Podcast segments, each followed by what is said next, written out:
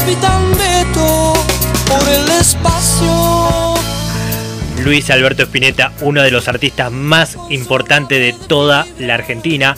Aunque hoy no siga entre nosotros, su música, por supuesto, ha trascendido las barreras de la cultura nacional, ya que llegó a componer temas que incluso podríamos considerar himnos nacionales.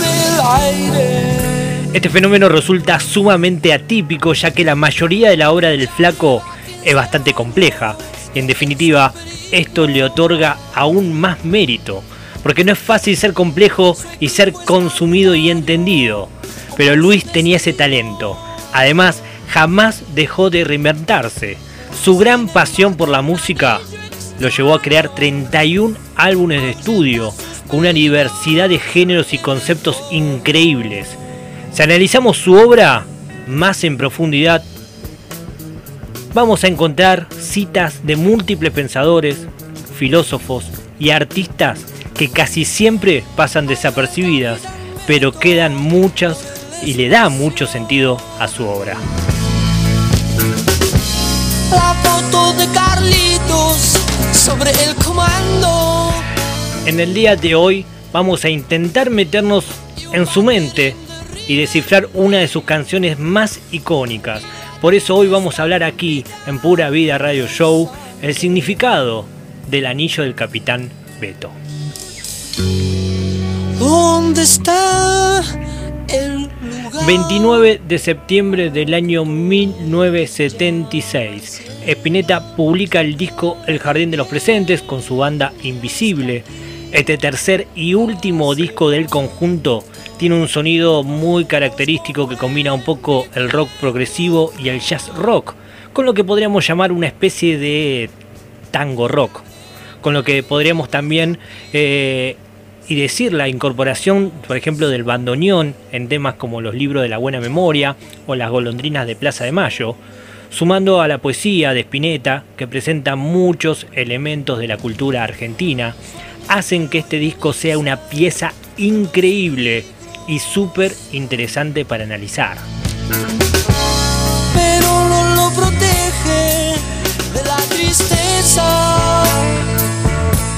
Este disco abre con una de sus canciones más contundentes y también más misteriosa. Estamos hablando del Anillo del Capitán Beto. Esta canción atrajo varias teorías sobre su significado y sobre quién es el Capitán Beto, del que habla la obra en un principio parecía bastante claro que era un homenaje al, Bet- al Beto Alonso, Alberto Alonso, mítico jugador de- del club River Plate y del cual el flaco es era simpatizante. Y si nos ponemos a analizar la canción, no es una historia tan loca tampoco. Tampoco tan loca. El banderín de River Plate que aparece en la letra y la reconocida admiración que tenía Spinetta por el futbolista nos hacen pensar que en realidad es toda una metáfora para decir que el Beto viene de otro mundo. Sin embargo, el mismo Spinetta se encargó de desmentir esto en una entrevista. ¿Qué dijo él? Que es un mito que ayudó a crear Juan Alberto Badía y que bien que así sea porque es el Beto, se merece eso y se merece mucho más. su cabina.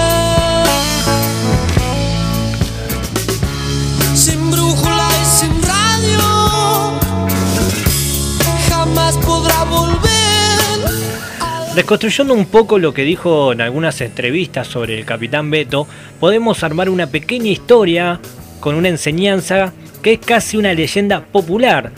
Se trata que el Capitán Beto era un colectivero que un día con su nave de fibra hecha en Aedo comienza un viaje por el espacio. Pasan 15 años y este viaje hace que esté más allá del todo, incluso de la muerte. Su anillo inmuniza a los peligros, pero no lo protege de la tristeza. Por eso, el Beto empieza a recordar y extrañar las cosas más vulgares de su viejo barrio, como el mate, escuchar a alguien silbando un tango, su vieja y el café. Sin brújula y sin radio, el capitán se da cuenta que jamás podrá volver a la Tierra.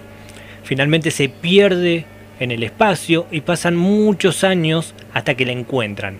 Una cultura evolucionada encuentra su anillo que lleva inscripto un signo del alma, o sea, todo el poder del veto que identificado en su anillo. Y de su ser queda solamente la poesía. Como la parte absolutamente etérea que no tiene ni forma ni visión y que es el alma, el alma de todo.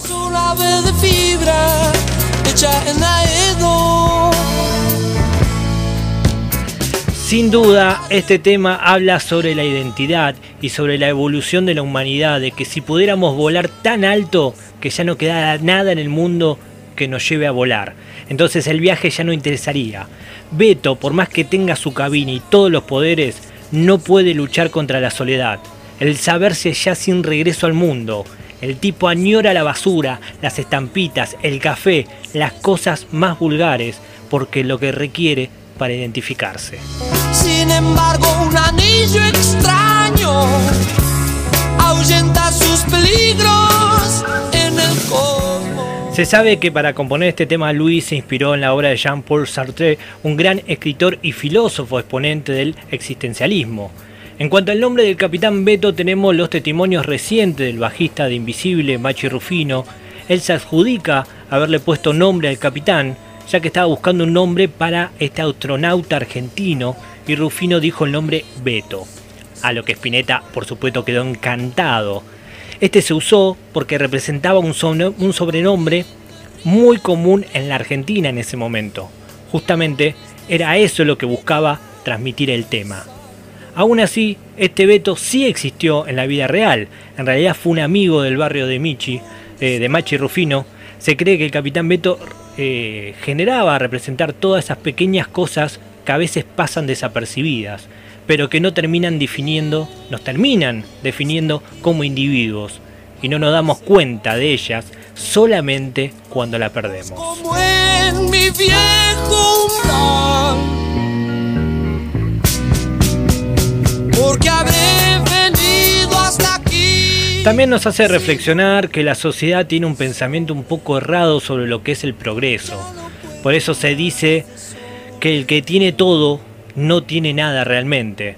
Porque muchas veces las cosas más simples son las cosas que hacen a nuestra cultura, como los colectivos, el mate y el tango. El progreso no es desafiar a la muerte y vivir para siempre.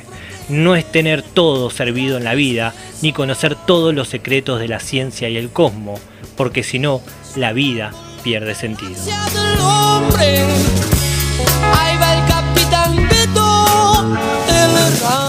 Además nos deja una linda reflexión sobre lo que para Spinetta es el alma.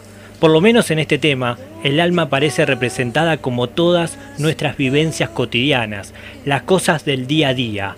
Al final, eso es lo que realmente le da sentido a nuestra existencia. El capitán Beto se da cuenta de esto muy tarde cuando se queda sin brújula y sin radio. Por eso termina vagando por el espacio deprimido. Sin embargo, no es su final triste. Nos deja su anillo y una enseñanza sobre lo que es el alma para que podamos reflexionar y aprender de su experiencia. Hoy te trajimos y hablamos del anillo del capitán